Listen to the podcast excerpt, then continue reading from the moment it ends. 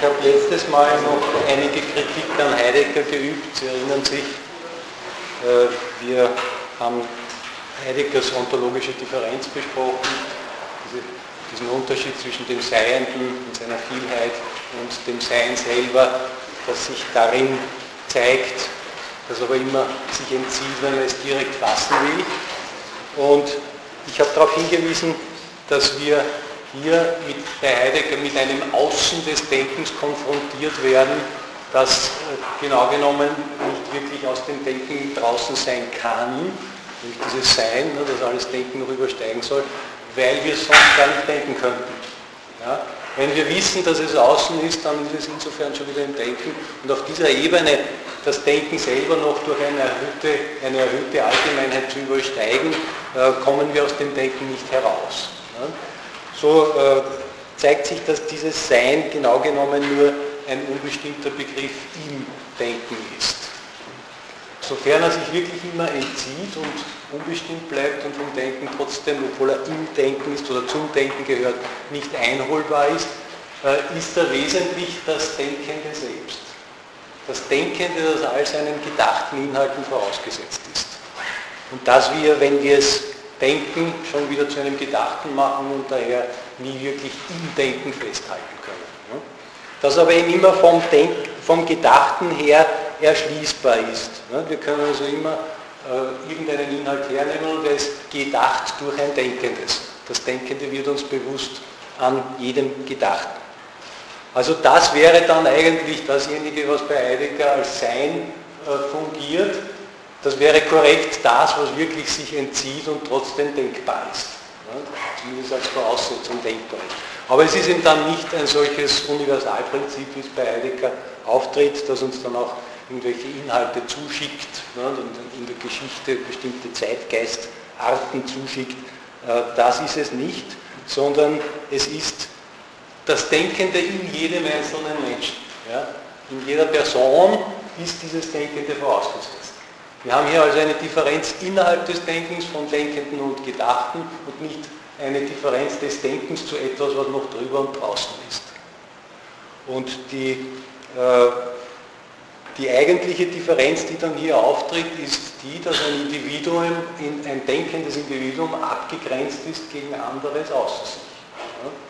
Das ist aber dann eine empirische Unterscheidung.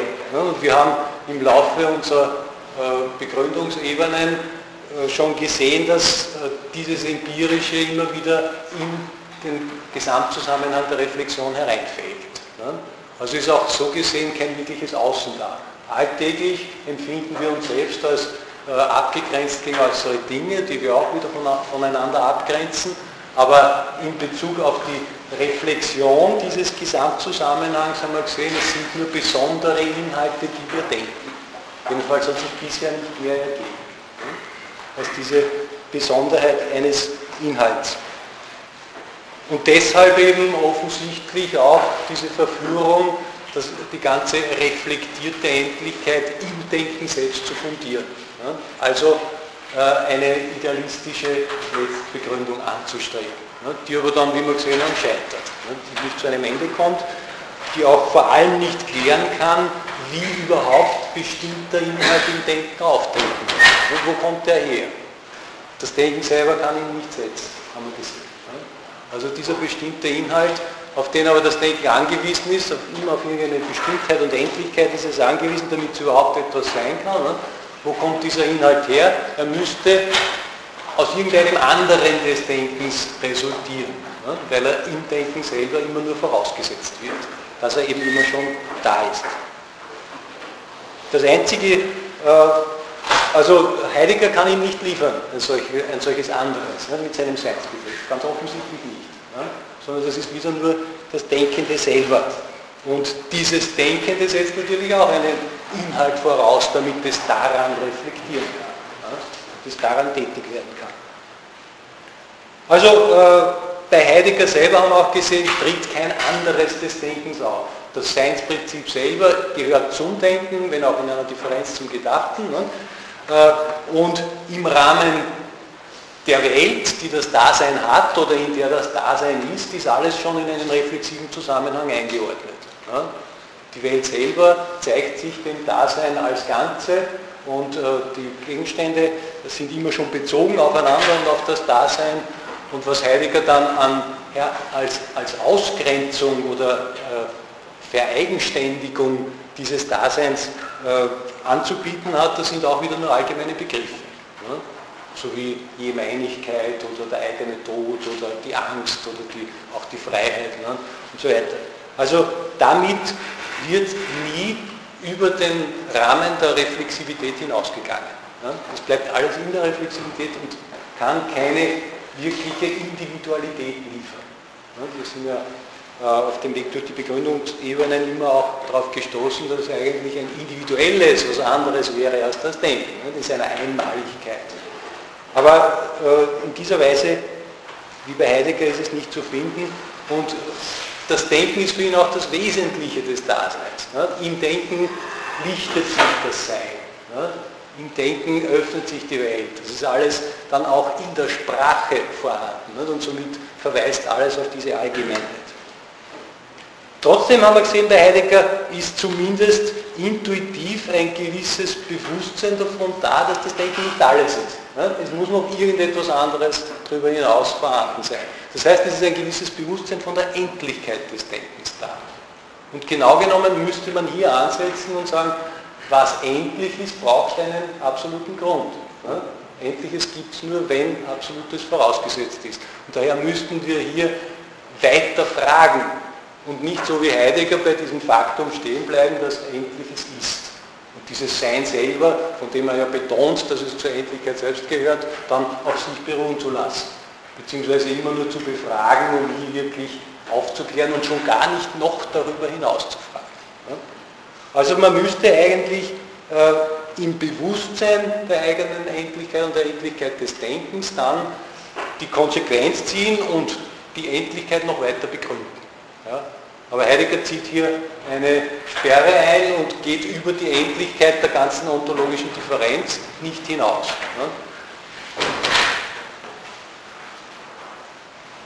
Ja? Und ich habe Sie auch darauf hingewiesen, dass es ganz typisch ist, dass dieser Stachel, den die, den die Praxis liefert, um nach dem Absoluten zu suchen, ne? weil der Wille eine absolute äh, Orientierung braucht in seinen Entscheidungen, dass der bei Heidegger nicht, nicht sticht, nicht wirklich zum Zug kommt, weil Heidegger einfach die Freiheit selber in ihrer äh, Relativierung aller seienden Werte, aller bestimmten Werte äh, als für das Wesentliche hält. Ja? Die Freiheit jetzt aber die völlig orientierungslos ist. Die selber nur der oberste Punkt ist, von dem alle Wertsetzungen ausgehen müssen und die darüber hinaus keinen Grund bekommt bei. Ja? Ist so ähnlich, wie wir es bei Stirner gesehen haben.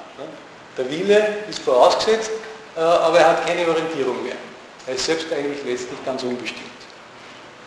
Und das berührt Heidegger eigentlich nicht. Das stört ihn gar nicht. Ja, und äh, wie das Sein wirklich vorhanden ist, ist im Grunde genommen nur in der Vergänglichkeit des Sein.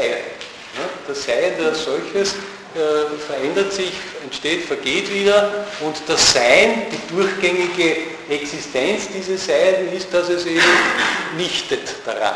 Das Nichts an diesem Sein. Und darum habe ich gesagt, das Sein hat hier eigentlich gar keine positive Bedeutung, sondern eine negative.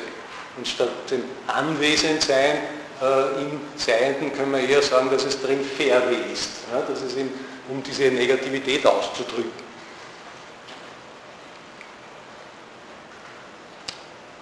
Ja, aber Heidegger eben äh, Rätselhaftigkeit dieses Seins, in seiner Unbestimmtheit, dass es ist, das ist ihm genug und er fragt nicht weiter darüber hinaus. Und äh, zuletzt habe ich dann noch darauf hingewiesen, dass man äh, bei ihm auch eine gewisse Denkvergessenheit findet, ne? weil er eben gerade in Bezug auf dieses Begründungsproblem dem Denken nicht mehr zugesteht, dass es damit zurande kommen kann. Ja? Sondern es kann auf das Sein immer nur irgendwie hinhören, hinlauschen, es muss sich lichten ne? und dann wird die Philosophie mit der Dichtung ganz eng verbunden. Es gibt keine konsequente Aufarbeitung dieser Problematik. Das nächste war dann ein kurzer Rückblick auf die bisherigen Begründungsebenen. Wir haben gesehen, in der ersten Begründungsebene Erfahrung und auch Erfahrungswissenschaft, da bleiben wir in der subjektiven Meinung stehen und in der intersubjektiven Meinung dann kommen wir durch die zweite Begründungsebene immerhin schon über diese Meinung hinaus, ne? mit dem parmenideischen Sein, mit dem das überhaupt etwas ist. Ne? Das ist äh, sehr, äh, sehr nahe liegend für Heidegger, ne? der sich auch immer wieder auf Parmenides beruft, dass dieses Sein ist. Ne? Äh, wir haben aber gesehen, dass diese Spannung äh, oder dass dieses Prinzip in eine Spannung gerät, nicht, in eine Aporetik von Grund und Begründeten, weil es selber bloß eine Negation ist. Wir sind weitergegangen zur Dreiheit des Denkens, wo das Begründungsverhältnis dann zumindest nachvollziehbar ist und, und nachdenkbar ist und weiter zu diesem äh, Versuch, das vermittelnde Dritte absolut zu setzen. Also dieser Versuch einer idealistischen Begründung in einem äh, in einem absoluten Denken, absolut geistige. Und das hat sich immerhin so stark erwiesen, dass die anderen Versuche, dann die Kritiker des Idealismus oder auch das, was wir auf der fünften und sechsten Begründungsebene gefunden haben, eigentlich immer noch überboten wird durch das vorausgesetzte Denken. Also das Denken hat sich immer wieder als selbst vorausgesetzt gezeigt und hat alle diese anderen Vorschläge in sich eingeschlossen. Und das eben deshalb, weil äh, dieses Denkende selber immer noch drüber steht. Ja? Wir haben also die Dreiheit des Denkens, die äh, als solche nur eine Selbsterkenntnis der eigenen Endlichkeit ist, aber der Grund, der hier drinnen steckt, der Denkgrund als solcher, der entzieht sich wirklich. Der lässt sich nicht ins Denken hereinholen, der ist eine Erkenntnisgrenze. Er ist eben nicht, gerade nicht, diese Selbstvorausgesetztheit des Denkens ist gerade nicht der Beweis dafür, dass es absolut ist, ne? sondern nur, dass hier das Denken selber sich nicht mehr fassen kann. Dass es an eine Grenze stößt in seiner Selbsterkenntnis. Und bei Heidegger bleibt das eben in diesem Rahmen stecken und geht nicht drüber hinaus. Und er ist eben der Ansicht, dass wir gar nicht drüber hinausgehen können, was korrekt ist dann, wenn alles sich wirklich nur im Denken abspielt. Ne? Also wenn das Denken wirklich der Gesamtzusammenhang ist und darüber hinaus nichts mehr vorhanden ist. Aber das Denken bräuchte eben ein ganz anderes. Das haben wir auch schon gesehen. Es ist auf Endlichkeit angewiesen, auf Bestimmtheit, auf Inhaltlichkeit angewiesen und irgendwo muss dieses andere eben zu finden sein. Ne?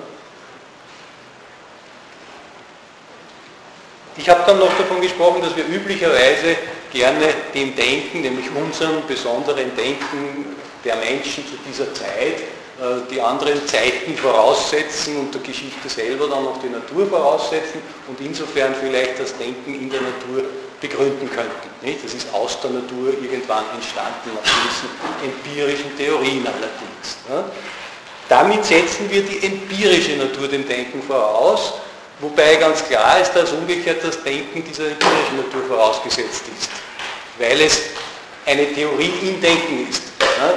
Also weil diese empirische Natur immer vom Denken konstruiert wird, mit Hilfe der Wahrnehmungen oder an den Wahrnehmungen.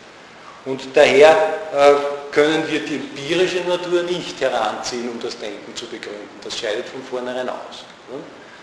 Daher müssten wir über die empirische Natur hinaus zu einer Natur an sich weitergehen, ne, die noch unabhängig vom Menschen, unabhängig vom menschlichen Denken immer schon vorliegt. Das haben wir gesehen, das wäre eigentlich der nächste Schritt und ein Versuch oder eine Richtung, in die wir äh, die, die Untersuchung weitertreiben müssten. Ne. Äh, also ein Sein außerhalb des Denkens, das Denken immer in seiner äh, bloßen Erkenntnis der eigenen Endlichkeit, ne, das ist das Äußerste, was es erreichen kann, und da müsste doch ein Sein als solches noch vorausgesetzt sein.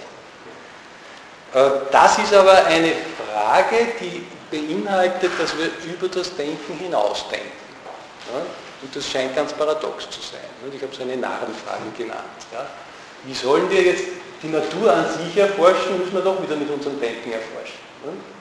Dann schleppen wir das Denken wieder dorthin und sind nicht herausgekommen. Oder wenn wir äh, wirklich etwas erreichen, dann sind es wieder unsere Denkkonstrukte, die wir da hineinlegen in irgendetwas anderes. Wir sollten uns aber davon nicht ganz äh, irritieren lassen und sollten den versuchen, im Denken selber etwas zu finden, was ganz anders ist, weil das Faktum ja vorliegt, dass das Denken Inhalte hat. Ne? Es muss also irgendetwas anderes in einem Denken vorhanden sein, das wirklich inhaltlich vorhanden ist, das wirklich äh, etwas weiß. Ne? Ich habe dann äh, so andeutungsweise äh, den Weg der platonischen Diäresis eingeschlagen, ne? der, im Versuch jetzt zu schauen, wo finden wir etwas anderes des Denkens, nämlich wir teilen immer in Zweiheiten. Ja? Also wir gehen einmal davon aus, dass das Denken, wenn es wirkliches Denken ist, etwas weiß. Ja? Und dann haben wir den Inhalt geteilt in die zwei Seiten, formal und empirisch. Ja? Formal haben wir sowohl die äh, Formalwissenschaften mit eingebunden, Mathematik, Logik, als auch die a priorischen Seiten der Philosophie. Ja? Und es stellt sich natürlich heraus, dass das alles Allgemeinheiten und Relationen sind, die nur im Denken vorhanden sind. Also dort werden wir den Inhalt, den ursprünglichen Inhalt, das andere des Denkens wohl nicht finden. Also gehen wir rüber in die Erfahrung. Und hier auch wieder die Zweiteilung. Ne? Erfahrung, eine Verbindung aus Denken und Wahrnehmung. Na gut, im Denken haben wir schon gesagt, das suchen wir nicht, sondern wir suchen ja was anderes des Denkens. Ne? Lassen wir das Denken, sowohl das a priorische als auch das empirische weg vorerst einmal und suchen wir in der Wahrnehmung. In der Wahrnehmung haben sich aber auch eine ganze Reihe von Allgemeinheiten gefunden. Ne? Man muss ja bedenken, dass die Wahrnehmung immer schon reflektiert ist, unsere Wahrnehmung. Ne? Und dass daher die Reflexion hier auch immer schon mitspielt. Wir haben also gesagt, es gibt zwar einzelne Gegenstände, die wir wahrnehmen, aber dann bezeichnen wir sie mit irgendwelchen allgemeinen Begriffen. Ne? Ein sowieso, sowieso ist das eben. Und wenn wir dann den Gegenstand in seiner Besonderheit und Einzelheit bezeichnen wollen, fassen wollen, kann es sein, dass wir ihn räumlich-zeitlich bestimmen. Der Gegenstand an diesem Ort zu dieser Zeit. Ja. Äh, aber genau genommen verwenden wir hier wieder formale Zusammenhänge, die wir nur dann anwenden können, wenn wir irgendetwas schon kennen. Von dem ausgehend inhaltlich können wir dann andere Inhalte anpeilen. Und in diesem ganzen Versuch bleibt natürlich alles wieder im reflexiven Gesamtzusammenhang stecken. Wir kommen also da nicht zu einem anderen des Denkens. Man könnte dann eben auch versuchen, äh, mit irgendwelchen Demonstrativpronomen den Gegenstand genau aufzuweisen, mit dieses oder jenes. Äh, und dabei geraten wir aber noch mehr in die Allgemeinheit, weil dieses und jenes ist jeder Gegenstand, den wir wahrnehmen. Also auch hier kein Ausweg. Wir könnten dann noch auf den Gegenstand direkt zeigen. Ne? Und dieses Zeigen, haben wir gesehen, ist nur die Abkürzung eines Wortes. Ne? Also die andere Person muss verstehen, dass wir auf etwas zeigen. Ne? Das ist auch so wieder eine allgemeine, eine Kommunikation. Außerdem nehmen wir dann an, dass wenn wir der anderen Person das zeigen und die auch hinschaut und dasselbe sieht, äh, dass sie dann auch wirklich dieselben Eindrücke hat ne, oder denselben Gegenstand vor sich hat. Ne. Insofern bewegt sich alles wieder in der Allgemeinheit. Aber da, genau an dem Punkt sind wir draufgekommen, es gibt da etwas, was wir nicht mehr zeigen können. Das Zeigen selber ist zu allgemein. Ne. Ebenso verstanden, dass es ein Zeichen ist, das annimmt, dass die andere Person dann dasselbe sieht. In diesem Sinn ist es viel zu allgemein äh, und es gibt etwas, nämlich das, was wir selber dabei sehen oder hören oder erleben. Ja? Unmittelbar in uns selbst, dass wir es nicht mehr zeigen können. Ja? Wir können nicht unser Bewusstsein aufklappen und der anderen Person dann zeigen, was in uns vorgeht, ja? was wir hier wahrgenommen haben. Und das scheint jetzt wirklich etwas zu sein, was ganz konkret ist. Ja? Was etwas ganz anderes ist als alle reflexiven, verallgemeinerbaren Inhalte. Also in der Wahrnehmung selber haben wir diese Komponente gefunden. Ne? Können wir noch einmal zweiteilen die Wahrnehmung, ne? Allgemeinheiten, die da in der Wahrnehmung auftreten und auf der anderen Seite dieses ganz eigene, dieses ganz Konkrete, das hier vorliegt. Und das Auszeichnende der Wahrnehmung im Gesamten unseres Wissens ist eben das, dass die Wahrnehmung äh, als Inhalt nichts Reflexives mehr hat. Ja? Sie hat kein Wissen mehr zum Inhalt. Wenn wir über die Wahrnehmung wissen und sie irgendwie äh, in Begriffe fassen, dann ist unser Gegenstand selbst schon ein Wissen, die Wahrnehmung. Ja? Und wenn wir dann Erfahrung daraus machen, können wir über die Erfahrung wieder reflektieren, können äh, irgendwelche Wissenschaften draus machen und so weiter. Das ist schon wieder ein Wissen von einem untergeordneten Wissen. Ne? Aber bei der Wahrnehmung haben wir nicht mehr ein Wissen als Inhalt. Oder wir haben auch nicht einen gewussten und als, als gewusst gekennzeichneten Inhalt. Ja? Also einen allgemeinen Inhalt, einen Begriff oder so. Sondern wir haben nur Inhalte, die unmittelbar von unserem äh, Körper gewusst werden, die direkt auf unsere Sinnesorgane bezogen sind. Ja? Eben Farben, Geräusche und so weiter. Ja? Lust, Schmerz, solche unmittelbaren Inhalte. Und ich habe die eben äh, genannt, die, Sinnes, die unmittelbaren Sinnes- und Gefühlsqualitäten. Ja? Das sind Qualitäten, die wir durch die Reflexion, durchs Denken nicht gewinnen können, die immer schon vorgegeben sind. Ja? In der Philosophy of Mind als Qualia bezeichnet nicht? und ausführlich diskutiert. Aber nicht so seltsamerweise, ich möchte da nicht genauer darauf eingehen. Äh, also jedenfalls, dieses Wissen ist das Allerunterste. Ja? Es ist ein unmittelbares Wissen, das sich von jeglicher Reflexion darauf unterscheidet. Es ist etwas, was wir direkt körperlich empfinden, erleben nicht? und nicht nur die Inhalte unserer Sinne, sondern eben auch unser eigenes Gefühl, nicht? das was sich in uns abspielt, dass wir irgendwie spüren, Lust, Schmerz, sonstige Sachen. Nicht? Äh, das ist eine ganz andere Ebene des Inhalts, des Bewusstseinsinhalts. Und weil das eben in der Weise anders ist, haben wir auch gesagt, wir können es und sollten es nicht ableiten aus irgendwelchen Relationen. Ne? Sinnlichkeit oder was die Qualitäten, äh, die da entstehen, sind, äh, die ist nicht ein, eine Konsequenz aus Konstrukten der Kausalität, ne? Dass ein Gegenstand uns beeinflusst und die Sinnesorgane dann so und so äh, reagieren darauf. Das ist schon eine reflexive Erkenntnistheorie. Ja? Das ist schon eine Erklärung vom Denken her, wie Sinnlichkeit zustande kommt. Aber wenn wir noch so viel so erklären, kommen wir nicht drauf, welche Qualitäten hier eigentlich vorhanden sind. Ja? Die sind in diesen Begriffen nicht mit drinnen.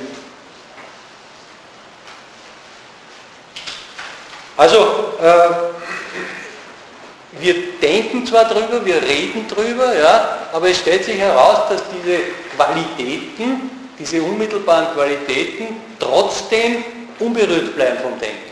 Ja? Wir können schon drüber reden, aber dann sind sie es nicht mehr. Ne? Wir müssen es unmittelbar erleben. Ja, bitte. Stellt sich dann nicht in weiterer Folge wieder das alte Nominalismusproblem, wie sich unsere Begriffe dann überhaupt darauf beziehen? Ja, ja, freilich, freilich, freilich. Das komme ich dann noch ausführen. Ne? Das heißt, es ist einmal ganz wichtig, dass man diesen Unterschied einsehen. Ja? Und dem liegt man sehr viel. Also, äh, ich habe das auch gerade mit zu erläutern versucht, dass wir äh, kein reflexives Hilfsmittel haben, um Leuten solche Qualitäten zu erklären, die sie selber nicht besessen haben. Ja?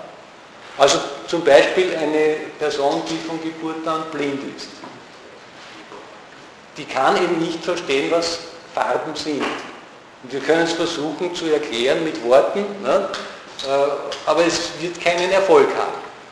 Ja, und so auch mit den anderen Sinnen oder mit Geschmäckern. Ne? Man soll jemandem erklären, wie ein, äh, ich, ein, ein, eine Mangofrucht schmeckt, hat es noch nie ge gegessen und das Charakteristische kann man nicht mitteilen. Ja? Man kann es schon vergleichen mit irgendwelchen Geschmäckern, die eine Person schon hatte, ja? muss es aber auch schon gehabt haben, selber erlebt haben. Man kann sagen, ja, das ist ein Gemisch aus dem und dem und da kommt noch das und jenes rein, ja? beruft sich dann immer auf das Erleben der anderen Person. Aber wenn dieses Erleben nicht da ist, dann ist es einfach nicht hervorzurufen durch äh, reflexive Hilfsmittel, ja, durch Kommunikation. Es ist nicht zu erreichen. Oder eben, äh, die Schmerzen wären für andere Personen nicht fühlbar, wenn ich sage, ich habe Kopfschmerzen oder sonst etwas. Ja. Das bleibt in mir und die andere Person muss das halt auch schon gehabt haben, um zu verstehen, was damit gemeint ist. Also in dieser Art von Erleben sind wir ganz auf uns selbst zurückgeworfen. Wir können uns da nicht verallgemeinern. Wir können es eben nicht herzeigen, wir können nicht darauf zeigen, sondern das bleibt immer total in uns. Und auch wenn wir mit anderen Menschen darüber reden und uns auch einigen, ja, auf Farben, auf, auf äh, äh was weiß ich, Schmerzensgrade und so weiter, ne, dann können wir trotzdem nie vergleichen, wie eine andere Person das erlebt. Ne? Trotz Kommunikation und trotz Einigkeit darüber, dass die Tafel grün ist oder schmutzig grün, ne? wenn man mit Worten dann möglichst genau beschreibt, wissen Sie nicht, wie ich das sehe und ich weiß nicht, wie Sie das sehen. Ne? Jede Person sieht es nur in sich selbst. Das ist nicht vergleichbar intersubjektiv.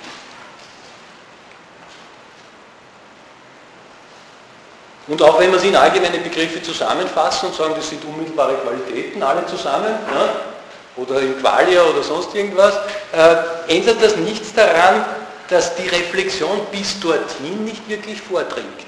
Ja, sondern das ist halt dann, das müssen wir dann noch besprechen, wie, ne, die Möglichkeit dazu überhaupt, dass es in sich als Grenze ihrer eigenen Reflexivität halt zusammenfasst, ja, in, in bestimmte Allgemeinbegriffe. Also äh, wegen, der, wegen des Einwandes, den Sie letztes Mal gebracht haben, ne, äh, dass man ja eigentlich hier Begriffe und, und äh, diese unmittelbaren Qualitäten gleichsetzen kann, weil es beide subjektiv sind, ne, möchte ich nochmal sagen, die Subjektivität macht hier nicht den entscheidenden Unterschied aus. Keineswegs. Äh, denn natürlich können auch Begriffe subjektiv sein. Ne? auf einer bestimmten Ebene, wir werden dann noch genauer darüber sprechen, wie das eigentlich zustande kommt, die können natürlich auch subjektiv sein. Ne? Äh, aber ich kann trotzdem subjektive Begriffe noch mitteilen und kann mich verständlich machen. Wenn ich also zum Beispiel ein, ein Geräusch äh, als laut empfinde, dann kann ich einer anderen Person äh, erklären, dass ich es als laut empfinde, auch wenn die andere Person sagt, es ist leise. Ja? Das ist also sehr wohl subjektiv. Die eine Person schätzt so ein, die andere schätzt es anders ein, aber wir können uns darüber verständigen. Ich weiß, dass die andere Person das nicht laut empfindet und die andere Person weiß, dass ich es als laut empfinde. Das können wir mitteilen. Denn laut und leise, das sind schon Allgemeinbegriffe. Und die schließen viele einzelne äh, Geräuscherlebnisse in sich ein. Die sind schon ein gemeinsames von vielen einzelnen Geräuscherlebnissen. Aber sie sind selber nicht das einzelne Geräuscherlebnis, ne? nämlich in ihrer Bedeutung, in ihrer Allgemeinheit. Also dieses, äh, dieses Allgemeine, das da drinnen steckt, das wird eben nicht mehr erlebt, sondern es muss gedacht werden. Ne? Und was gedacht wird, das kann dann eben auch kommuniziert werden. Und diesbezüglich können wir schon äh, miteinander drüber sprechen. Jeder Begriff, jede sprachliche Einheit, nicht, ob das jetzt ein Begriff ist oder ein Zeichen oder auch ein, äh, äh, was weiß ich, in Blindenschrift irgendwas hingeschrieben, dass man es nicht betasten kann. Also jede, jede solche Äußerung, geistige Äußerung, die als Zeichen äh, sich konkretisiert, äh, hat immer auch eine anschauliche Gestalt. Ja? Ist immer mit drinnen, dieses Sinnliche. Ja? Ich muss es hören, ich muss es sehen, ich muss es tasten. Aber ich kann mit dem Hören und mit dem Sehen und mit dem Tasten nie erfassen, was dieser Wort, diese, dieses Wort, dieser Begriff bedeutet. Ja? Ich kann eine Sprache noch so gut hören, wenn ich nicht verstehe, nützt mir das gar nichts. Das ist keine Sache der guten Ohren, dass man Chinesisch versteht. Ne? Da muss man gelernt haben, da muss man die Reflexion, die drinnen steckt, auch durch die eigene Reflexion wiedererkennen. Ne? Also die Sinnlichkeit nützt hier nicht, die Sinnlichkeit ist was anderes. Und die Bedeutung ist was Allgemeines und das gehört zur Reflexivität. Ja? Also ganz ein wesentlicher Unterschied. Aber was ja? ist beispielsweise das Wort Mexiko? Ja. ja? Ähm, angenommen bei mir zum Beispiel Trinidad ja, oder bei irgendjemand anderen, ja, ist auch wieder sehr individuell und zwar ja. äh, von der Bedeutung her individuell. Ja, ja, ja, sicher. Ähm, und ähm, enthalten auch ein Moment, das nie ganz äh, einholbar ist. Ja, ja, ja, ja, das würde ich schon sagen genauso äh, das drinnen. Also, ja, ja. Ja, aber vielleicht ist, genau, vielleicht ist genau das, was da nicht einholbar ist, ohnehin das, was wir unmittelbar erleben. Ja, ja aber ich habe es trotzdem in einem Wort. Freilich, ich kann mich ja mit anderen Menschen drüber, nicht nur darüber unterhalten, sondern ich kann auch mich einigen drauf, was Mexiko ist. Ja, und die können auch hinfahren. Ja, ja, aber trotzdem äh, noch das an diesem Aspekt der Bedeutung äh, ja. genauso festmachen, Ja, nur dass die Bedeutung eben immer was Allgemeines ist. Ja, sie ist immer eine, eine Gemeinsamkeit von vielen, Sie meinen jetzt, weil Mexiko ein Einzelname ist, ne? also ein Eigenname für eine bestimmte Gegend auf der Welt, oder? Ja, das ist individuell Aber die Eigennamen halt, sind halt auch immer wieder bedeutsam. Sie bedeuten irgendwas. Man müsste halt dann nur nachschauen, nachforschen, ne, welche Bedeutung da drinnen steckt. In jedem Namen steckt eine Bedeutung drin. Wenn Sie Bedeutung ganz streichen wollen, dann kommt vielleicht nur raus eine Zählung. Ne? Sie können den Primus Secundus Tertius nennen. Ne? Aber das heißt dann eben auch wieder, dass es auf allgemeine Begriffe gebracht ist, ne? in allgemeine Zusammenhänge eingebaut. Also die Bedeutung selber ist immer allgemein. Das ist der Unterschied. Subjektiv kann es schon auch sein und möglicherweise deswegen, weil das Erleben, das nicht mitteilbare Erleben immer mit dabei ist und prägt. Ja? Aber die Bedeutung meint viel verschiedene Einzelerlebnisse. Ja? Und das Einzelerlebnis selbst ist jetzt nicht mehr mitteilbar. Das ist keine Bedeutung mehr, ja? die man jetzt dem anderen äh, nahelegen könnte. Ja? Wo die andere Person dann auch wieder sagen kann, okay, ich verstehe es ein bisschen anders, aber man kann darüber reden. Ja? Das ist die Bedeutung. Aber dieser Kern des Selbsterlebens äh, ist was anderes, prinzipiell was anderes. Ja, aber trotzdem liegt es in der Bedeutung, liegt trotzdem immer schon beides drinnen. Ja, ja, ja, das lag ich nicht. Ne? Das ist ein seltsames Gemisch. Ne? Aber trotzdem ist es auch auf der anderen Seite so, dass man diese Mischung ganz deutlich unterscheiden kann. Das eine ist, ein, ist die begriffliche Allgemeinheit ist mitteilbar, kommunizierbar und das andere lässt sich nur mitteilen, wenn die andere Person es unmittelbar erlebt hat. Es ist ganz individuell. Ne? Das eine ist, schränkt uns total ein auf uns selbst. Wir können es nur so quasi privatest in uns erleben. Ne? Das andere ist schon die Verallgemeinerung dessen. Da machen wir einen Begriff draus. Ne? Können wir auch einen einzelnen Gegenstand damit bezeichnen, aber es ist ein Begriff. Und es ist eben der Begriff blau oder rot oder laut oder leise was anderes als das Erlebnis eines Geräusches oder einer Farbe. Ja? Obwohl ein ganz ein simpler, einfacher Begriff ist. Ja, aber der Begriff ist ja nicht einfach dieser Begriff, sondern der ist ja für jeden anderen Begriff. Ja, aber trotzdem können wir darüber äh, uns verständigen äh, während, und können es auch vergleichen, ob wir das so meinen oder anders meinen. Ne? können es dekonstruieren vielleicht. Ne? Das geht ja nur, wenn man es wiederholt. Ja? Aber die unmittelbaren Erlebnisse können Sie nicht wiederholen. Und schon gar nicht können Sie es vergleichen mit denen von anderen. Daher sind genau diese Erlebnisse nicht dekonstruierbar. Weil sie gar keine Konstruktionen des Denkens sind. Deswegen. Ja? Weil sie überhaupt rausfallen aus der Reflexivität. Natürlich steckt in unserem Bewusstsein beides drin. Ne? Und darum achten wir oft oder meistens nicht so genau auf diesen Unterschied. Aber er ist unglaublich wesentlich, dieser Unterschied. Also äh, wenn ich jetzt dann weiter fortfahre, dann baue ich immer auf dem auf. Ja? Wenn Sie den nicht verstehen oder nicht ernst nehmen, dann werden Sie die Folgerungen, die ich daraus ziehe, auch nicht mitkriegen. Darum würde ich Ihnen sehr raten, versuchen, das, äh, zu verstehen. Ne? Also zum Beispiel jetzt bei laut und leise. Ne? Ich kann mich mit einer anderen Person einigen, dass ich es laut empfinde, die andere Person leise. Ne? Aber wenn das eine Person ist, jetzt, um auf das andere Beispiel wieder zurückzugreifen, äh, mutatis mutandis, wenn die Person noch nie was gehört hat, ja, dann kann ich ihr weder laut noch leise erklären und, überhaupt keine Geräusche. Ne? Kann ich nicht erklären. Wird sie einfach nicht wissen, was das sein soll. Ich kann ja schon schauen, dass ich irgendwie mit visueller Sprache, mit Zeichensprache so Mitteilungen mache, ne? aber es wird nie dabei rauskommen, was Hören ist. Dieses Erlebnis ist, ist nicht zu ersetzen durch allgemeine Begriffe. Ne? Und genau das macht den Unterschied aus. Ich muss es selbst in mir erlebt haben. Ja? Wie würden Sie da Stimmungen einordnen? Ja, genauso. Sind auch unmittelbar. Ne? Und genauso können wir drüber reden nachher. Ne? Die Frage ist, ob Sie auch Erfahrungsinputs ähm, basieren. Naja, man kann alle diese empirischen Inhalte irgendwie auch einbinden in die Reflexivität. Ne?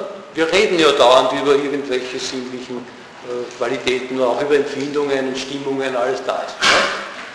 Es ist nicht so, dass die Reflexion jetzt weg wäre aus unserem Bewusstsein. Die sind immer auch dabei. Aber wir können es deutlich unterscheiden, die zwei Seiten. Aber das Verstehen und Reflektieren an sich, ja, ja. also die, die, Erfahrung des Philosophierens zum Beispiel, ja. genauso diesen unmittelbaren Aspekt Ja, ja, ja, ja, ja, haben Sie ganz recht. Haben Sie ganz recht. Das ist, in unserem Bewusstsein ist immer beides zusammen vorhanden. Ja? Sogar auf allen Ebenen der Reflexion, selbst wenn sie ganz abstrakt wird. Auf das wollte ich dann noch zu sprechen kommen, nicht, ob ich es nicht eh gleich demnächst, ich sage es halt gleich, ne? selbst wenn Sie jetzt, äh, wir haben schon ganz abstrakte Begriffe gehabt, das Sein denken oder das Nichts, ne? äh, oder sonst irgendwas ganz Allgemeines, Bestimmtheit überhaupt oder das Denkende, das vorausgesetzt ist und so weiter. Ne? Das werden Sie ja kaum irgendwo in der Erfahrung finden. Aber trotzdem müssen Sie sich irgendwie anschaulich vorstellen. Sonst können Sie es gar nicht fassen denken. Ne? Sonst wird es einfach leer, sonst wird nichts. Ne?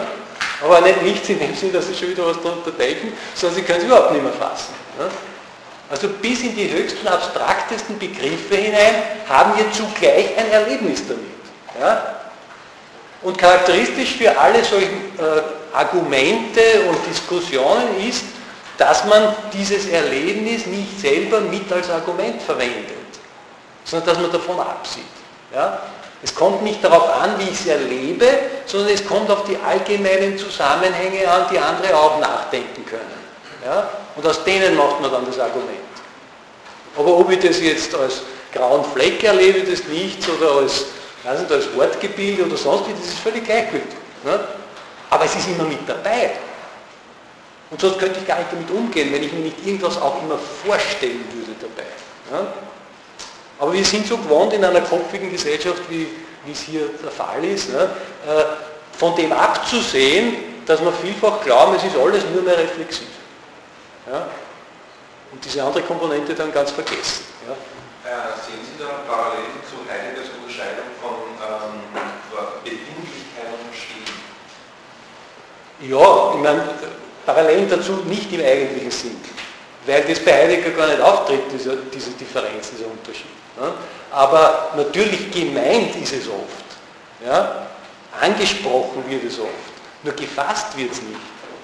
Weil ja das, äh, das meiste sich darin erschöpft, mit Worten drüber zu reden. Ja? Und nicht genau aufzuzeigen, wo die Worte und das Denken, die Reflexion die Grenzen haben. Ja? Darum habe ich ja vorher schon gesagt, ne, bei Heidegger ist alles eingebunden in den Gesamtzusammenhang, von dem geht er aus. Ne? Um diese Subjekt-Objekt-Spaltung zu überwinden, fangen wir gleich beim Ganzen an. Ne? In Wirklichkeit ist es völlig wurscht, wo wir anfangen, wir brauchen immer das andere auch dazu. Ne? Wir können beim Ganzen anfangen, müssen wir schauen, wie kriegen wir jetzt die Individualität der Personen raus, oder wir können bei denen anfangen und wie kriegen wir jetzt den Zusammenhang raus. Ne? In Wirklichkeit ist immer beides zusammen. Ja, aber das Ganze ist ja die Differenz bei Ja, ja, schon, nur es bleibt in der Reflexivität. Völlig. Ne? Darum habe ich vorher gesagt, dass er sagt auch Jemeinigkeit. Ne? Ja, das ist ein Wort. Wenn ich sage ich oder wenn ich sage Individualität, das ist ein Wort. Das sind allgemeine Begriffe. Ja? Mit denen komme ich nicht wirklich ans Individuum heran und an mich als diese Einzelperson. Ja? Das hat Adorno schon kritisiert Ja, kann sein, weiß ich nicht, wissen Sie wahrscheinlich besser. Bitte, ja? Da war noch. Wir das weil wir es genau abgrenzen von jeder Reflexion, oder? Bitte nochmal. Wir, reden ja auch darüber reflexiv. Wir grenzen es ab von, der Reflexion. Ja. Das andere. Ja, ja, ja, ja. Wir erfassen das besser, wir reden ja auch darüber. Na ja, schon, indem wir einsehen, dass es eine Grenze der Reflexion ist. Natürlich können wir es in der Reflexion nicht ersetzen, sondern ich kann nur an Sie appellieren, dass Sie es in sich selber feststellen. Ja? Ich kann das nicht für Sie machen.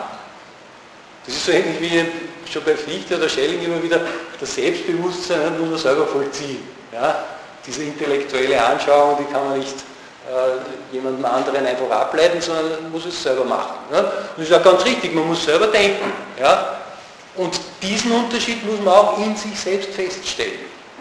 Ich kann Sie nur darauf hinweisen, versuchen Sie es. Nicht? Und ich habe auch Argumente, warum es so etwas anderes geben muss. Nicht?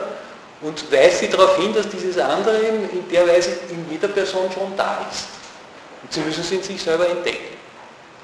Und die Grenze als solche ernst nehmen. Sie werden ja sehen, dass das methodisch dann gewisse andere Weiterentwicklung äh, mit sich bringt, weil wir nicht mehr einfach bloß mit Begriffen umgehen können, ne? sondern immer diese Grenze mit bedenken müssen. Ja, jetzt muss ich mal ein bisschen schauen, wo ich bin. Ja, also wenn Sie, wenn Sie jetzt äh, wenn Sie jetzt überhaupt alles nur auf, auf, auf Text oder auf Zeichen oder auf Schrift reduzieren, ne, so wie bei, bei Derrida, dann fällt natürlich diese andere Ebene weg. Ne, diese unmittelbare Ebene. Die ist überhaupt nicht da. Bitte, ja? Hat diese unmittelbare Ebene überhaupt einen Inhalt? Ja, freilich. Wissen Sie nicht, was Schmerz ist? Ja, ja, aber nicht nur. Darum sage ich ja die ganze Zeit, es gibt solche Inhalte, die können wir durch Denken nicht erfahren. Ja? Ich kann sie nicht von anderen mitgeteilt bekommen, sondern ich muss sie unmittelbar erleben. Und nur dann, wenn wir voraussetzen, dass andere Personen auch solche Erlebnisse hatten, ja, dann können wir darüber reden. Aber ansonsten versteht eine andere Person das nicht. Ja? Wenn Sie einer blind geborenen Person erklären wollen, wie die Farbe aussieht, das geht nicht. Sie wird sie nie verstehen. Sie kennen wahrscheinlich jedes Beispiel, ich habe das schon das ein oder andere Mal gebracht, bei Locke tritt das irgendwo auf. Äh, jemand will einer blind geborenen Person erklären, wie eine Trompete klingt. Ja? Und äh, nach langem Hin und Her und vielen Versuchen und Erklärung, bitte? Ah, Entschuldigung, Entschuldigung, Entschuldigung, jetzt habe ich den, den, den Clou schon vorweggenommen. Ne? Also jedenfalls nach langem Erklären äh, kommt er dann dran und sagt, ja, das ist die Purpurrot ist so wie eine Trompete klingt. Ne? Also es geht nicht anders. Er muss mit seiner Sinnlichkeit auskommen. Ich kann das nicht mitteilen. Ich kann es nicht kommunizieren. Ne? Also das ist vielleicht eine, eine Hausaufgabe, dass sich das selber genau vorstellen, wie dieser Unterschied beschaffen ist. Ne? Dass da Qualitäten gibt, die aus dem Denken nicht kommen und die keine bloßen Strukturen sind, ne? Relationen sind, sondern einfach in uns erlebt werden müssen. Ja?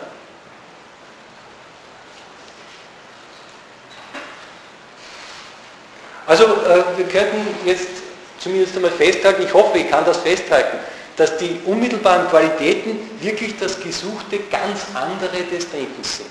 Ja? Wo das Denken eben ausgeschlossen ist. Ja? Ist völlig anders, das Denken. Und es sind denn diese Qualitäten nicht bloß eine Negation des Denkens, ja? weil da würde man einfach wieder in einen unbestimmten Begriff hineinkommen. Ja? Können wir sagen, Denken mit seinen Inhalten und so, das soll nicht sein, ja, nicht denken. Sondern ganz im Gegenteil, es ist einfach zu konkret fürs Denken. Ja? Es ist zu inhaltlich. Es ist nicht nichts, sondern das Denken kann gar nicht so konkret mehr sein, weil es immer schon allgemein ist. Ja? Und darum kann es dort nicht hin. Und darum ist es etwas anderes. Ja? Und äh, man könnte auch sagen, es ist äh, für die, für die Mitteilbarkeit ist es einfach zu privat. Ne? Und für die Diskursivität, dass man es irgendwie ableiten könnte oder erklären könnte, ist es einfach zu unmittelbar zugänglich. Ne? Wir finden es in uns einfach direkt vor. Ja?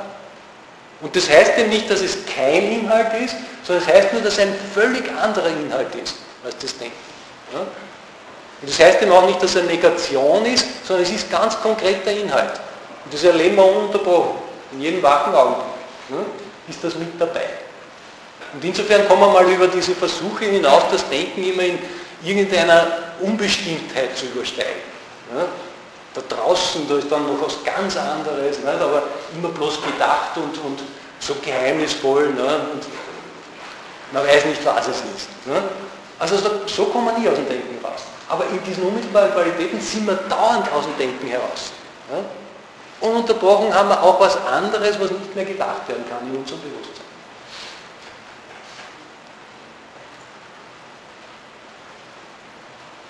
Also eben, weil es von so einer völlig anderen Art sind, diese Qualitäten, als das Denken, dürfen wir nicht versuchen, es jetzt irgendwie zu konstruieren aus Denkzusammenhängen. Also zum Beispiel als Resultat eines Affektionsmodells, ja, wie bei Kant. Ja. Das Ich an sich wird affiziert von den Dingen an sich. Ja? Äh, oder sonst auch, wir haben es gesehen bei, bei Feuerbach und Marx wieder gleich wieder die Sinnlichkeit in ein Netz von Kausalzusammenhängen eingefangen wird. Ne? Und als solche, als dieses ganz andere völlig verschwindet wird. Ne? Wo der Feuerbach da groß redet von unsagbar und unbegreiflich und so weiter. Ne? Aber es bleibt nichts davon über. Sind auch das nur Worte. Und äh, Sie sehen auch, dass hier äh, dieser Begriff, wenn ich so sagen darf, unter Anführungszeichen von Sinnlichkeit, ja, diese unmittelbaren Qualitäten, ganz andere Art Auffassung von Sinnlichkeit sind, als bei Platon vorliegt oder als die bei Kant vorliegt. Ja. Bei Platon im Theaetetos finden Sie äh, den Hinweis darauf, dass die, die, Sinnlichkeit für sich ganz alleine, ja, das bloß körperliche Erkennen, nur Bewegung ist. Ja. Löst sich alles auf im Chaos der einzelnen Sinneseindrücke. Und das ist natürlich etwas, was man begrifflich konstruieren muss. Ja? Das ist eine Negation jedes Begriffes, der immer auch eine Ruhe in sich hat, ne? der immer eine Einheit enthält und vieles in sich zusammenfasst. Ja? Das ist eine Negation, völlige Auflösung, die kann man nicht positiv denken. Das ist nur Chaos. Ja? Oder bei Kant haben sie dann eben die Sinnlichkeit als das bloß passiv aufgenommene Einzelne ohne jede Verbindung. Ne? Haben wir gesehen, das ist genauso nur ein Konstrukt. Ne? Wir müssen aus unserem immer verbundenen Denken dann alle Verbindungen weg abstrahieren. Aber wirklich erleben können wir sowas nicht. Das ist auch nur ein Gedanke. Ne? Und jetzt gehen wir aber auf was zurück, was nicht mehr ein Konstrukt des Denkens ist, sondern was wirklich dem Denken gegenübersteht. Was sich einfach nicht denken lässt. Ne? Sondern nur in uns ganz konkret erlebt werden muss.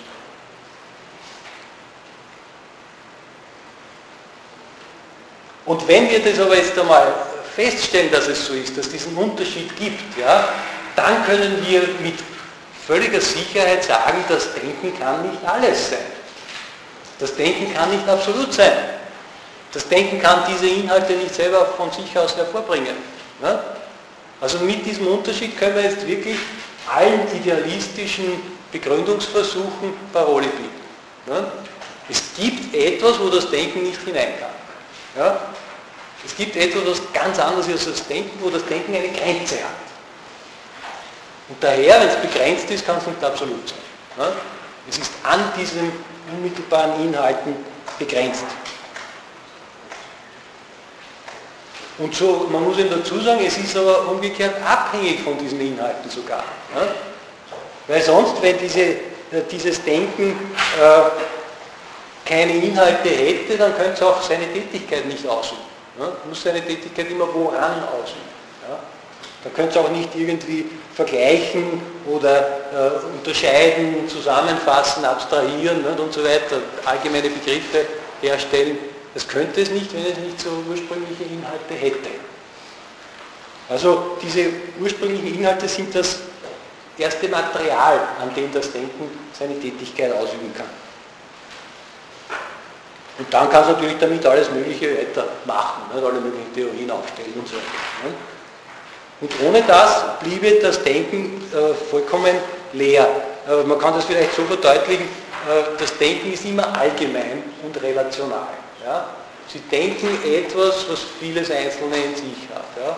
Oder Sie denken Relationen, die voraussetzen, dass da unterschiedene Einheiten vorhanden sind. Ja? Und denken Sie zwischen denen die Relation hinein.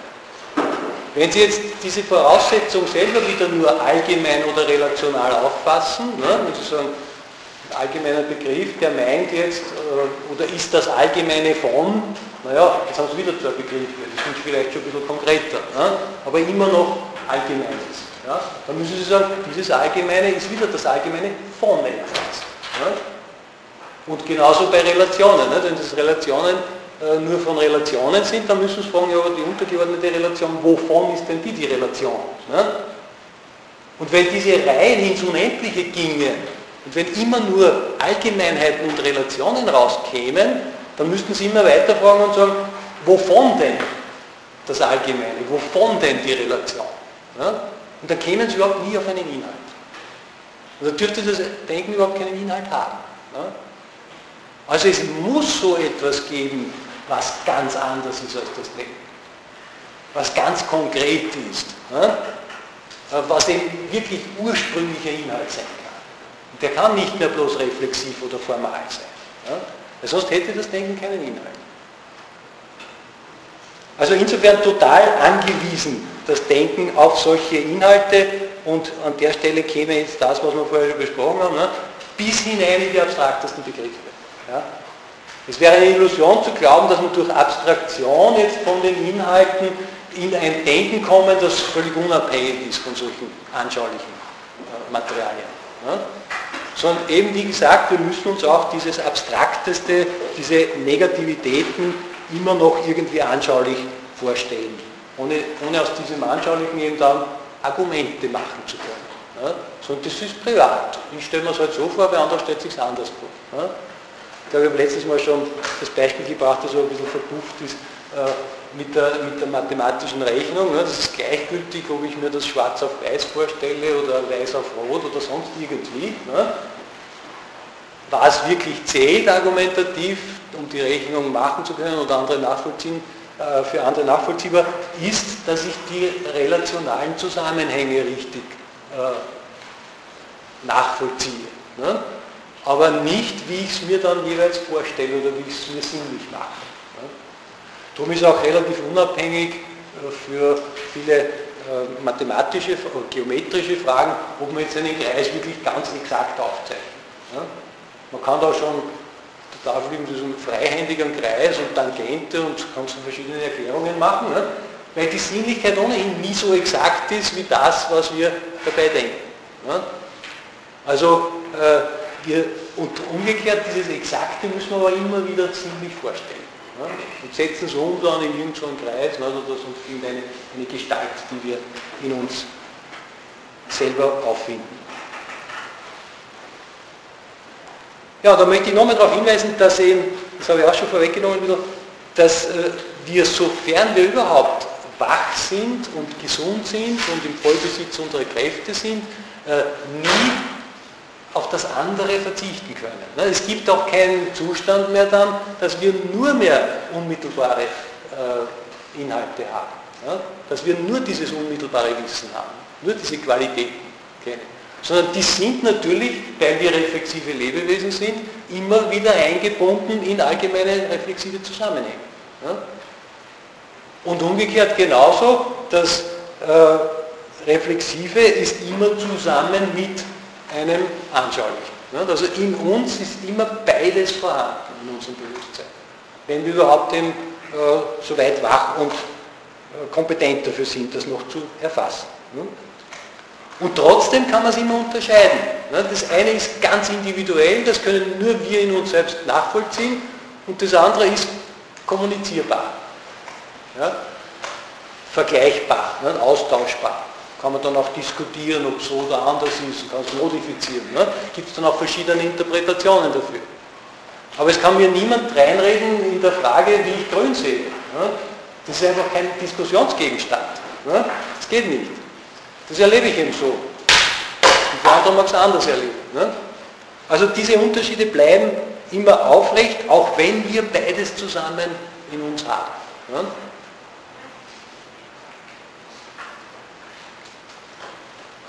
Also jetzt könnte man sagen, dass wir äh, mit dieser Unterscheidung den entscheidenden Einwand gegen allen Idealismus gefunden haben oder auch gegen Kryptoidealismus. Ne? Wenn also Aristoteles dann im Gegensatz zu Platon äh, noch die Materie einführt, damit der Geist irgendwo ran sich bestimmen kann, ne? dann ist das Kryptoidealismus, weil die Materie auch wieder in einen bestimmten Begriff zurückfällt. Ja, das ist eigentlich gar keine wirklich andere Position, genau genommen. Ja. Und so eben, oder wie wir vorher bei Marx besprochen haben, nicht, auch das große Trara mit diesem sinnlichen Gegenstand und Individualität, die da unmittelbar vorliegt, und dann doch alles wieder nur eingebunden in Allgemein. Ja, das Individuum als Ensemble der gesellschaftlichen Verhältnisse bei Marx zum Beispiel. Also äh, mit dieser äh, Unterscheidung der beiden Seiten, Unmittelbarkeit und Reflexion könnte man es nennen, ne, äh, ist so eine Position einmal äh, von Anfang an und, ganz entscheidend äh, widerlegt. Ne? Es gibt nicht nur dieses Allgemeine des Denkens. Also insofern können wir sagen, wir haben den Idealismus besiegt mit diesem Unterschied. Ne? Aber äh, wir sollten da nicht zu sehr frohlocken drüber. Ne? Das ist vielleicht nur ein. Ne? Weil das ist ja eigentlich jetzt nicht eine Lösung bitte versteht es jetzt nicht als Lösung, sondern das ist der erste Einstieg in die Problematik. Ja? Und das ist immerhin auch schon etwas, ne? weil äh, man sollte ja zum Beispiel bei einer Klettertour, ne, wenn Sie den falschen Einstieg erwischen, dann kommen Sie nicht rauf. Ne? Das geht nicht, das verstehen Sie sich oder Sie kommen überhaupt ganz woanders hin. Ne?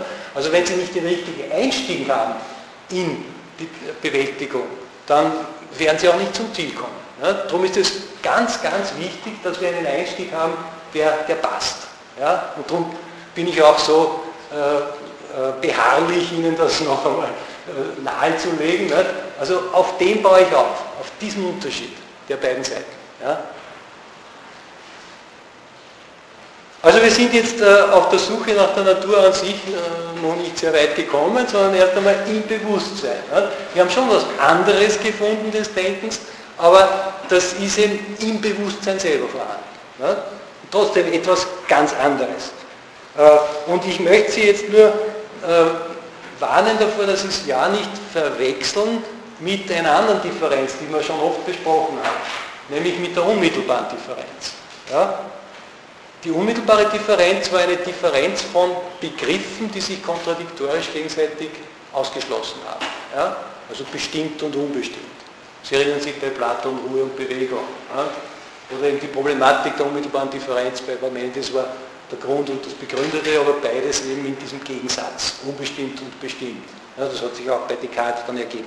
Also solche begrifflichen Entgegensetzungen äh, nenne ich unmittelbare Differenz, weil da dazwischen nichts mehr ist. Ne? Es gibt kein drittes, das da eine Grauzone, eine Verbindung zwischen beiden herstellen könnte, sondern beides stößt unmittelbar aneinander. Ja? Aber im Denken. Ja? Es ist beides begrifflich und darum sind wir auch in der dritten Begründungsebene dann auf diese Dreiheit des Denkens gestoßen. Ja? Also die unmittelbare Differenz, die ist immer schon im Denken vermittelt.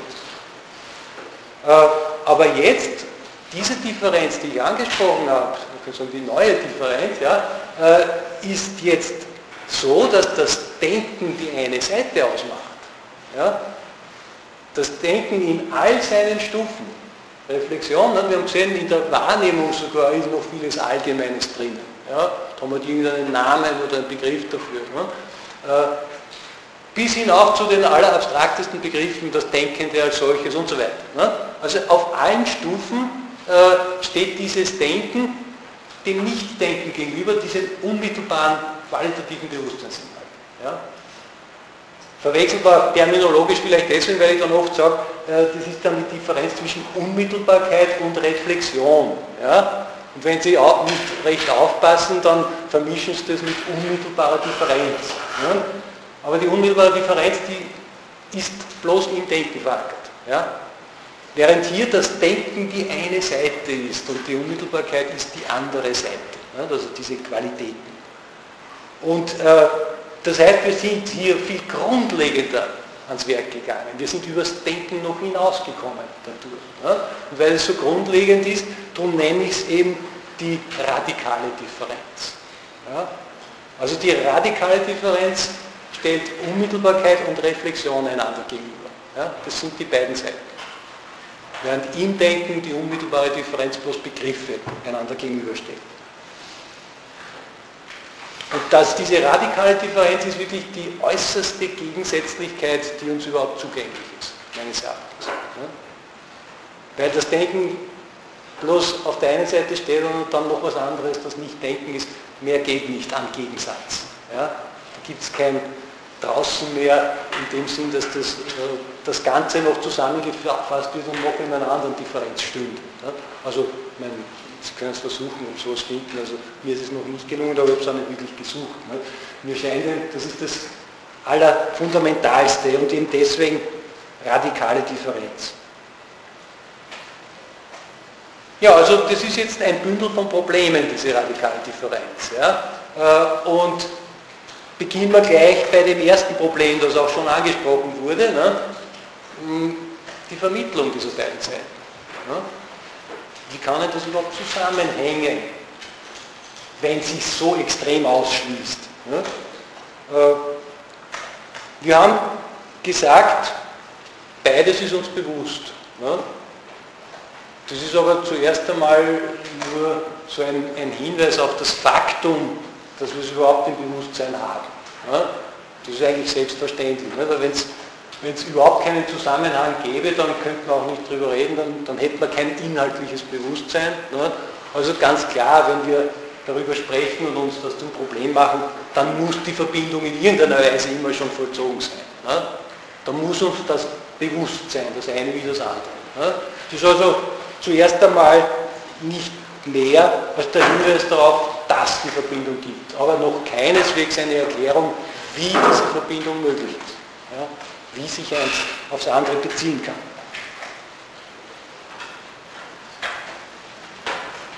Aber wenn wir sagen, dass äh, beide Seiten der radikalen Differenz in unserem Bewusstsein sind oder uns bewusst sind, dann könnte man annehmen, dass das schon ein gewisser Fingerzeig ist, nämlich darauf, dass jedenfalls Bewusstsein und Denken nicht dasselbe sein kann. Ja? Weil das Denken steht in der radikalen Differenz. Ja? Das Denken ist die eine Seite der radikalen Differenz.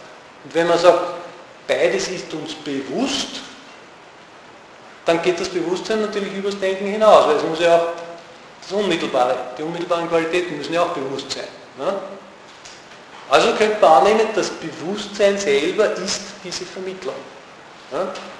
Bewusstsein ist auf beiden Seiten da. Wir haben natürlich im Denken immer ein Bewusstsein, klarerweise, ne?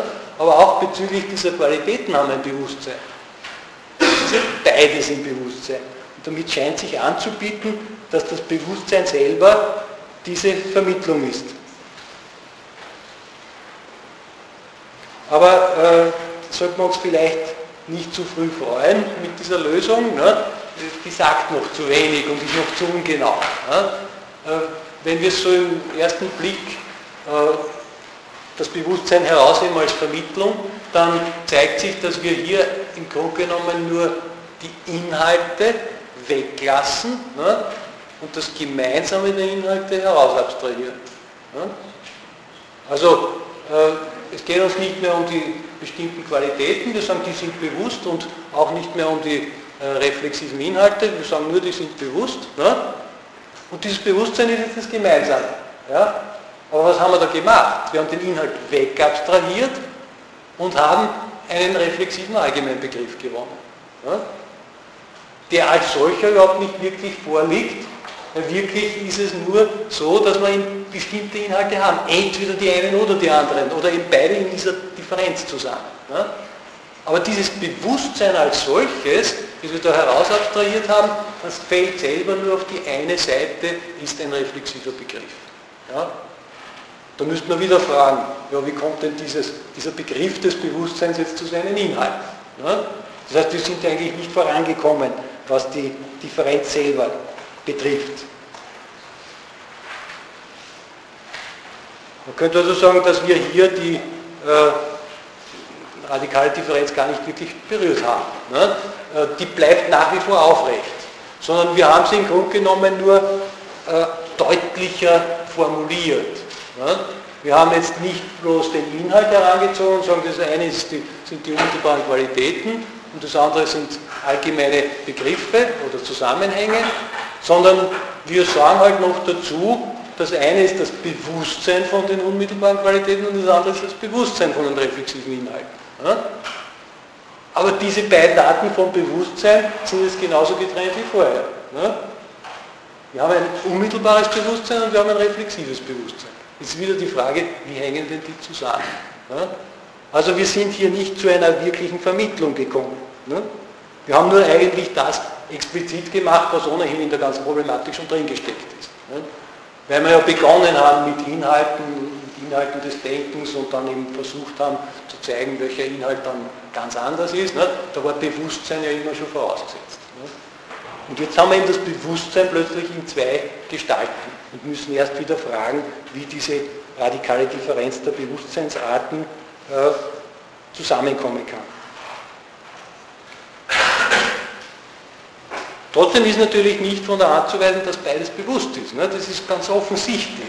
Ja? Also bitte, ja?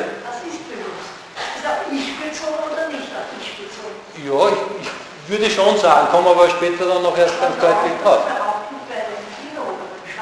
Ja, ja. Ja, ja, ja, schon. Äh, naja, aber es ist die Frage, ob dann wirklich noch, äh, wie viel Bewusstsein dann noch da ist. Ne? Bitte? Ich glaube, beim Schauen, beim Empfinden, ja. Bewusstsein nicht da, also wenn man es definiert, das Bewusstsein auf dich bezogen ist. Äh, naja, es ist nicht bloß reflexiv. Ne? Das ist natürlich nicht. Aber wenn es nicht äh, reflexiv ist, ganz aus der Reflexion rausfällt, dann können wir uns auch nicht daran erinnern. Das ist die Frage. Vielleicht gibt es auch ein Bewusstsein, das nur unmittelbar ist. Müsste es eigentlich schon geben. Ne? Aber nicht in uns, in Menschen, in, in wachen, gesunden Menschen. Ne? Äh, es wäre eher das Bewusstsein von Lebewesen, die keine Reflexion haben. Ne? Also bei den Tieren ist es schon so, dass die eben nur unmittelbares Bewusstsein haben, wenn gerade die Reflexion abgeht. Ne? Aber bei uns Menschen ist es eben so, dass immer beides schon vorhanden ist. Trotzdem unterschieden werden kann, aber es ist beides zusammen vorhanden. Ne? Und wenn wir jetzt zurücksinken auf eine Ebene des bloß unmittelbaren Bewusstseins, dann verlieren wir immer mehr das Ich-Bewusstsein. Ne? Es geht immer auf Kosten des Ich-Bewusstseins. Wenn wir aber noch Ich sind und das auch sagen können ne, und wissen, dann wird dieses Unmittelbare immer auch erinnert. Ne, oder mehr oder weniger, nicht alles natürlich, aber in gewisser Auswahl. Ne. Aber ansonsten auch so Zustände der, der Meditation, die, wo überhaupt nichts mehr gewusst wird, ne, das ist wie ein Tiefschlaf, da kann man sich an nichts erinnern. Man kann nur äh, im Unterschied zu dem, wo man Erinnerung hat, nur sagen, ja, da ist jetzt eine dunkle Stelle in meiner Erinnerung. Ne? Das geht schon, aber ich kann mich inhaltlich daran nicht erinnern. Ja?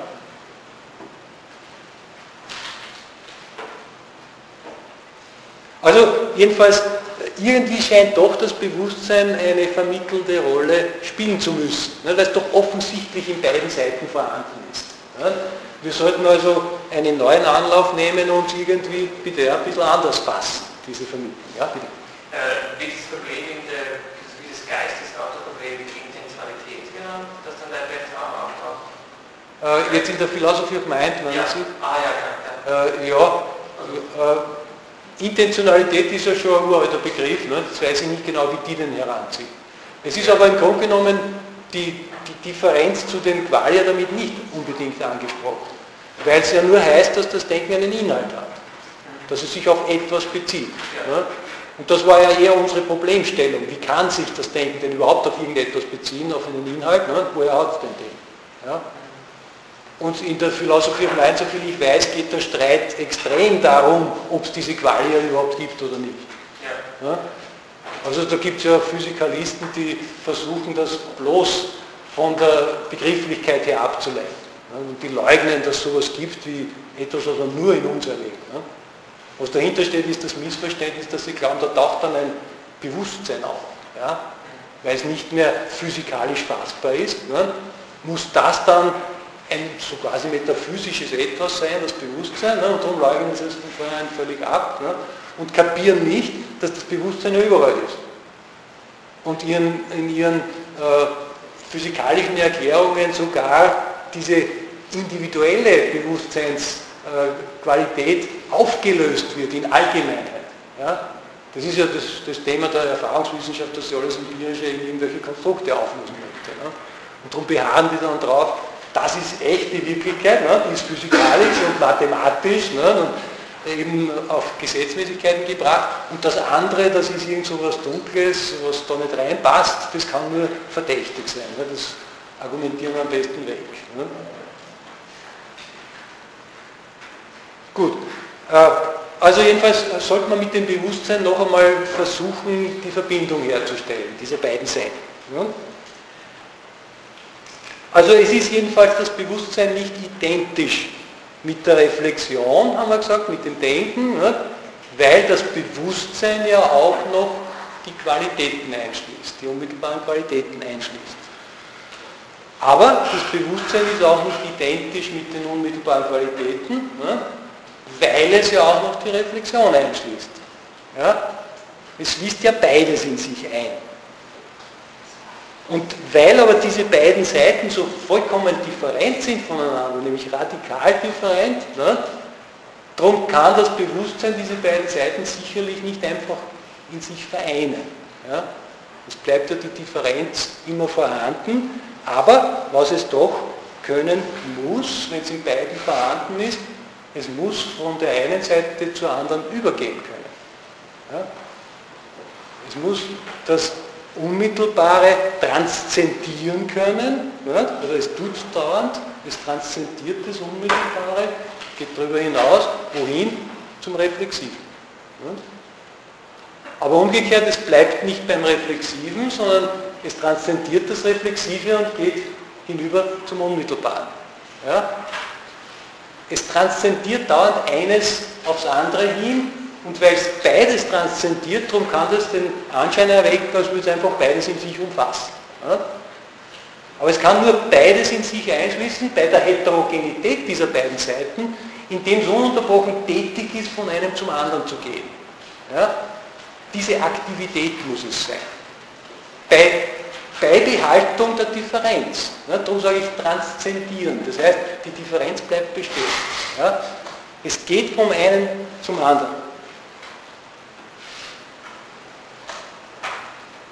Also das Bewusstsein hat beide Seiten in sich, weil es permanent diese Tätigkeit ausübt. Ja, des Transzendierens von einem zum anderen. Und die Gegensätzlichkeit als solche bleibt und äh, das heißt, dass sich die individuelle Unmittelbarkeit nie übersetzen lässt in die Allgemeinheit der Reflexivität. Das lässt sich nicht machen. Das ist nicht dasselbe, das ist immer ganz was anderes. Und umgekehrt, dass sich auch die reflexiven Inhalte nicht konkretisieren lassen in der Unmittelbarkeit, in diesen unmittelbaren Qualitäten. Das Allgemeine ist dort nicht drinnen. So wie wir gesagt haben, äh, wir können die Bedeutung eines Wortes oder eines, eines äh, also gehörten oder geschriebenen Wortes nicht bloß sinnlich erfassen. Da geht es zugrunde. Es ist was anderes, es geht darüber hinaus. Also äh, das Reflexive kann sich nicht konkretisieren in diesem Unmittelbaren. Und umgekehrt kann sich das Unmittelbare nicht in dieser Allgemeinheit wiederfinden. Und trotzdem bemüht sich das Bewusstsein ununterbrochen hier eine Gesamtheit herzustellen. Es ist ununterbrochen tätig, eine Gesamtvorstellung aus beiden zu machen. Eine einheitliche Vorstellung dieses Inhalts. Und in dieser Tätigkeit bringt es eben den, den Strom der Sinnes- und Gefühlsqualitäten immer auf irgendwelche allgemeinen Vorstellungen, auf Begriffe, auf Urteile, auf Schlüsse, auf, auf umfassende Theorien letztlich. Das geht damit um und verarbeitet es dann in verschiedenster Weise in sich. Und gleichzeitig natürlich der Strom geht ja dauernd weiter. Wenn es das tut, das jetzt zu verallgemeinern, zu reflektieren, dann korrigiert es sich auch immer wieder an den neuen Inhalten, die da auftauchen im Strom unserer unmittelbaren Erlebnisse. Und die können dann bestätigend sein für das, was das Bewusstsein daraus gemacht hat, also was die Reflexion daraus gemacht hat. Äh, und es kann sein, dass es eben was anderes ist und dann wird man eben das wieder neu auf allgemeine Begriffe und Vorstellungen bringen muss. Also das ist die eine Seite der Tätigkeit, die Unmittelbarkeit wird übersetzt in allgemeine Zusammenhänge, ja, in Reflexivitäten, die aber nie natürlich genau das treffen, was die Unmittelbarkeit zuerst gegeben hat. In der anderen Richtung kann man sagen, dass äh, das Bewusstsein jetzt seine so geschaffene Sichtweise, theoretische Sichtweise von dem, was da vorhanden ist, äh, verwendet, um daraus neue unmittelbare Inhalte zu schaffen. Indem es nämlich praktisch in diese Unmittelbarkeit eingreift. Indem es tätig wird, etwas neu zu empfinden. Also jede Aktivität, die ich ausübe, bringt mir irgendwelche neue unmittelbaren Erlebnisse. Ne? Und wenn ich da über den Tisch so drüber fahre, ne, dann spüre ich, dass der relativ glatt ist, ein bisschen rau und gewisse äh, Kühle ausstrahlt und so weiter. Ne? Das habe ich vorher nicht gespürt. Oder wenn ich den Kopf irgendwie drehe, dann sehe ich andere Blickwinkel der, der, der Farben, der Wahrnehmung und so. Ne? Also indem ich jetzt eingreife, bringe ich wieder neue unmittelbare Erlebnisse hervor. Das ist die andere Richtung. Die eine Richtung ist, dass ich aus den unmittelbaren Erlebnissen allgemeine Zusammenhänge mache, ne, reflexiv, und dann mit diesen Zusammenhängen gehe ich jetzt wieder äh, in die andere Richtung und setze neue unmittelbare Inhalte. Ja, für mich natürlich.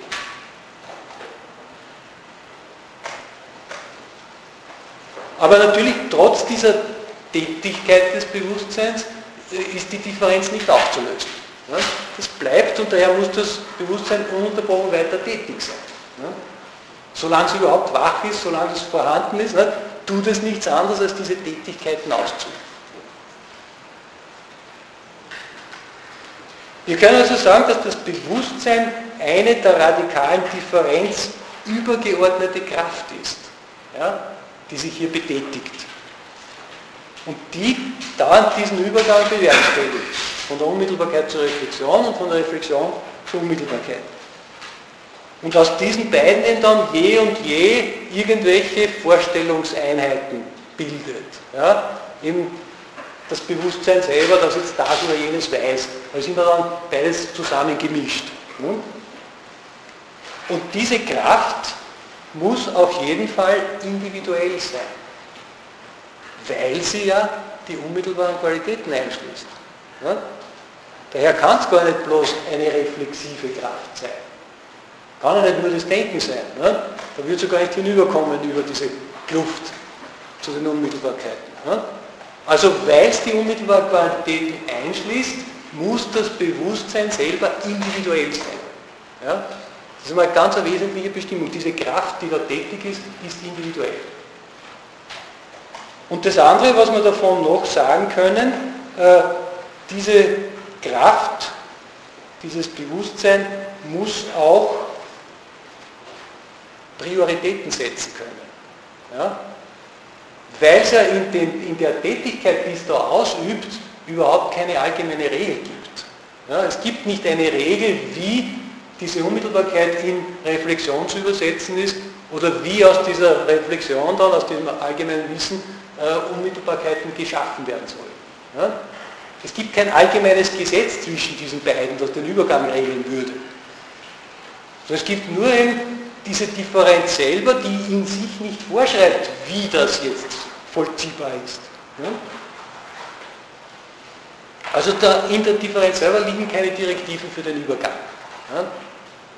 Sondern diesen Übergang, die Art, wie der Übergang vollzogen wird, hat das Bewusstsein selbst zu bestimmen. Ja? Wie es das eben tut. Und äh, klar ist, dass die Unmittelbarkeit ja in den verschiedensten Abstraktionen äh, verallgemeinert werden kann. Ja? Auf verschiedenste Weise kann irgendwas rausholen, was mir wichtig erscheint ne? und genau das jetzt zu einem Begriff machen oder irgendetwas anderes und ich kann mit diesen verschiedensten Begriffen auch wieder auf verschiedenste Weise Theorien bilden. Ne? Also wenn Sie eben gerade die Kulturgeschichte durchschauen, dann sehen Sie, wie vielfältig die Bilder von der Welt sein können. Ne? Die Unmittelbarkeit gibt hier keine äh, Vorschriften, wie das zu übersetzen ist. Ne? Und umgekehrt, wenn wir sagen, äh, wir sind jetzt in dieser Reflexivität ne, und jetzt sollen wir übergehen zu neuen äh, unmittelbaren Inhalten, indem wir praktisch eingreifen, ne, dann relativieren sich ja alle diese Inhalte der Reflexion gegenseitig und kommen zu keinem Ergebnis. Ne. Und Sie können weder äh, eine sichere Anleitung dafür geben, was zu tun ist, noch können Sie einen äh, verbindlichen Grund angeben, warum etwas zu tun ist. Ja? Das heißt, was uns hier auftaucht im Rahmen der Reflexion, äh, was wir schon besprochen haben, das ist das sogenannte Risiko der Mittel und das Risiko der Zwecksetzung. Also diese beiden Seiten äh, werden in der Reflexion nicht aufgelöst, es gibt keine Direktive, wie man handeln soll. Ne? Es bleibt dem Bewusstsein selber überlassen.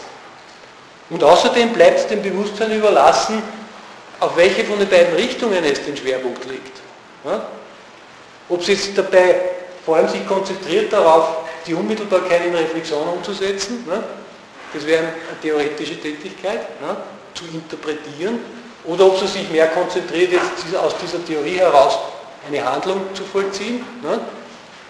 So gibt es auch wieder keine Regel dafür. Ne? Wie intensiv ist das eine und das andere tut.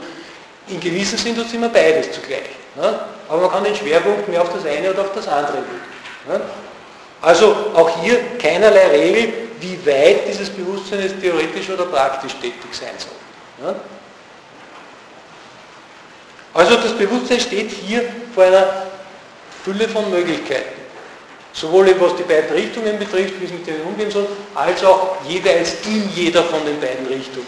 Ja? Lauter Möglichkeiten. Nichts ist geregelt. Es selber ist dafür verantwortlich. Es selber muss aus diesen Möglichkeiten auswählen. Ja? Es muss Prioritäten setzen. Aber es hat natürlich immer schon ausgewählt und, äh, äh, und ist dabei dauernd auszuwählen, indem es überhaupt eine bestimmte subjektive eigene Weltsicht hervorgebracht hat und aus der heraus tätig geworden ist. Ja? Das hat es immer schon gemacht. Also, wenn wir das jetzt so äh, überlegen, das Ganze, dann können wir sagen, dass dieses Bewusstsein nichts anderes ist als eine über die Reflexion hinausgehende individuelle Entscheidungskraft. Oder es ist der Wille. Ja? Das Bewusstsein ist gleich der Wille. Ja? Sie haben jetzt drinnen, dass der Wille individuell sein muss ja? und dass er eben durch die Inhalte nicht gezwungen werden kann. Er selber muss das so oder so regeln. Er muss tätig sein im Transzendieren dieser beiden Seiten aufeinander. Also jetzt haben wir über die radikale Differenz einen Begriff vom Willen bekommen, der nicht mehr bloß reflexiv ist. Weil wir ja als Ausgangspunkt schon etwas hatten, was nicht mehr bloß tätig ist. Der Wille ist die Vermittlung, die ununterbrochen aktiv tätige Vermittlung zwischen diesen beiden Seiten in unserem Bewusstsein. Und natürlich ist er auch bewusst. Ja? Weiß sich dann auch selbst. Ja? Das fällt aus der Reflexion nicht heraus. Das Stirner haben wir gesehen, der hat nur versucht, den Willen ganz rauszustellen. Ja? Kann nicht gelingen, wird nur wieder umgestimmt. Ja? Das klingt so, als ob wir immer wissen würden, was wir tun. Nein, nein, nein, wir wissen nur irgendetwas. Ja? Das ist ja auch unsere Sache, was wir dann von diesem Wissen wie umsetzen. Ja, was uns mehr interessiert, das werden wir mehr verfolgen, was weniger, weniger. Ne? Also wir haben hier auf dieser Ebene die totale Freiheit. Ne? Es sind lauter Möglichkeiten. Und wir können uns selber dann festlegen. Nichts, was vorgegeben ist, kann den Willen zwingen, dass er es wertsetzend verfolgt. Ne? Das muss er nicht zu einem Wert machen. Kann es übergehen, es ihm nicht wichtig ist. Ich glaube, das haben wir aus den bisherigen einigermaßen eh schon äh, abnehmen können, dass wir in dieser Position stehen mit dem Willen. Ne? Er steht drüber, äh, er ist individuell, ja, das sehen wir jetzt auch, warum individuell sein muss, weil er eben die Unmittelbarkeit mit einschließt. Ne? Und er ist aber nicht abgetrennt von der Reflexion, weil er die genauso in sich einschließt. Aber er ist nicht selbsttransparent, oder? Ja, wir haben ihn jetzt ganz schön transparent gemacht, ne? das ist jedenfalls in einem ersten Schritt. Ja, wenn wir darüber sprechen, aber das ja, ja, ja. der Wille, der, der, ich habe ein Problem damit, das mit Bewusstsein zu identifizieren. Und wenn es sehr transparent wäre in dem Moment, wo es sich entscheidet. Er muss sich ja nicht in seiner Tätigkeit transparent sein, sondern das, was wir hier jetzt machen, auch ist den Begriff des Willens transparent zu machen. In der Tätigkeit, man, äh, wenn Sie noch so klar irgendetwas wissen, müssen dauernd darauf achten. Ja? Sie können es auch mal beiseite schieben, weil anderes wichtiger ist. Also wir konzentrieren uns jetzt darauf, den Willen zu erklären. Ja, darum wird er uns klarer, hoffe ich. Ja. Aber deswegen müssen wir nicht ununterbrochen bei jeder Handlung daran denken, dass wir ein Wille sind. Ja. Sondern da gehen wir auf die Gegenstände, auf die Situation ein. Ja. Ich versuche es nur theoretisch zu verordnen, weil es eben auch Richtungen gibt, die diese Kraft in uns eher als Begehren oder als Triebhaftigkeit fassen. Ja, das ist ja mit eingeschlossen.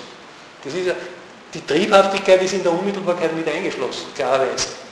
Aber die Triebhaftigkeit kann den Willen nicht ersetzen, sondern die gehört zur Unmittelbarkeit. Ja? Wenn wir nur unmittelbares Bewusstsein hätten und den Trieben nachgingen, dann braucht man keinen Willen. Der Aber Wille ist nur da. Und der Trieb überhaupt Unmittelbarkeit ist.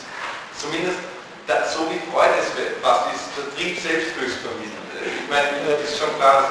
Herr Vogt, bitte gehen Sie jetzt auf das ein, was ich an neuem Ausgangspunkt äh, angegeben habe. Nicht?